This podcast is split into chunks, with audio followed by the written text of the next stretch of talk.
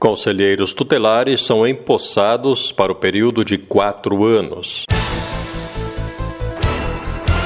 Eu sou Wilson Olipa e este é o podcast número 3 do TR Notícias. Hoje é 10 de janeiro de 2020. Então, o que eu posso desejar para vocês nesta manhã, além de boa sorte, é que Deus possa iluminar a mente de vocês, que possa dar conhecimento, possa dar discernimento, possa dar sabedoria para que vocês possam exercer esse mandato pelos quais foram eleitos, de tal maneira que vocês possam ser uma bênção na vida daquelas pessoas, daquelas famílias nas quais vocês entrarem em contato. Parte da mensagem do vice-prefeito de Mamborê, Sebastião Antônio Martirez, na cerimônia de posse dos integrantes do Conselho Tutelar na manhã de 10 de janeiro, na sala de reuniões da Prefeitura Municipal.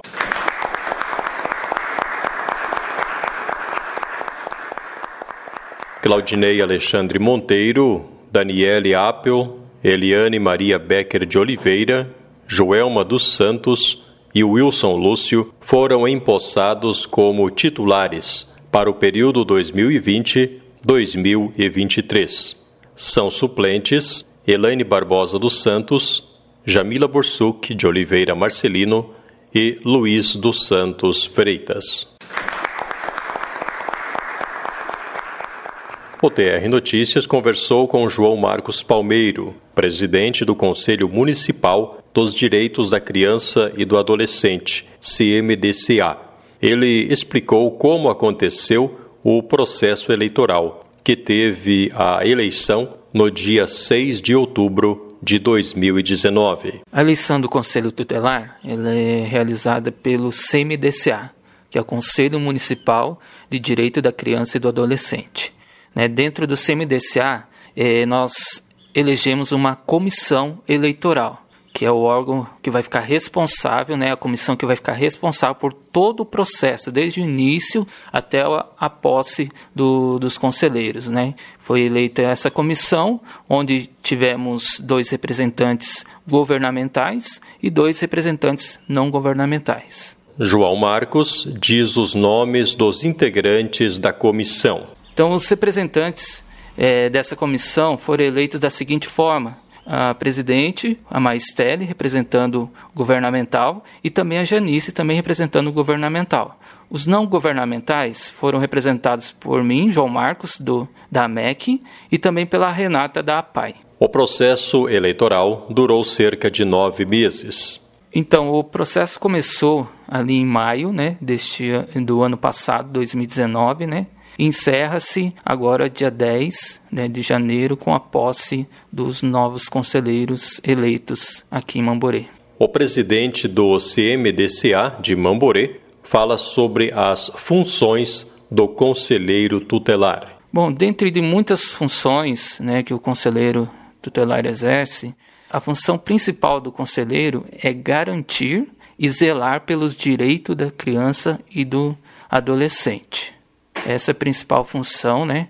Onde começar a violar o direito da criança, do adolescente, aí que o conselheiro vai começar a atuar. Né, através de uma denúncia, né, ele vai é, prestar o atendimento, o atendimento necessário ali para a criança, trazendo também aconselhamento para os pais ou responsáveis da criança ou do adolescente, né? E além de fazer um encaminhamento também para os setores responsáveis, né? Porque a, o conselho tutelar não trabalha sozinho, né? Ele tem toda uma, uma rede que dá o, o suporte para ele, né? Então, o Ministério Público, CMDCA, o CREAS, o CRAS, Assistência Social, enfim, são várias é, órgãos, né, que dão essa, esse sustento aí para o Conselho tutelar trabalhar. Então ele vai fazer o encaminhamento, né? Vai ver a, a necessidade do caso, né? E vai fazer o encaminhamento devido aí para o órgão devido também. Em algumas situações, a polícia militar é solicitada pelos conselheiros. Então, a polícia é chamada no caso de uma abordagem numa casa onde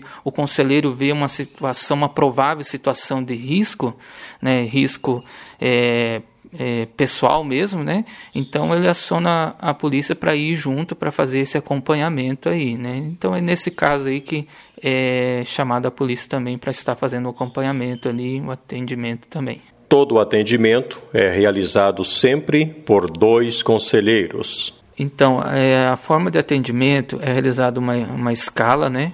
Uma escala entre os conselheiros, onde eles vão se reunir e realizar essa escala. Lembrando que é sempre, é, cada atendimento tem que ter dois conselheiros, nunca deve ter um, um simplesmente, né? mas sempre com dois conselheiros, tanto no plantão como durante o dia, né? finais de semana, feriado, nos eventos, sempre deve haver dois é, conselheiros fazendo o atendimento ali, por medida de segurança também, né?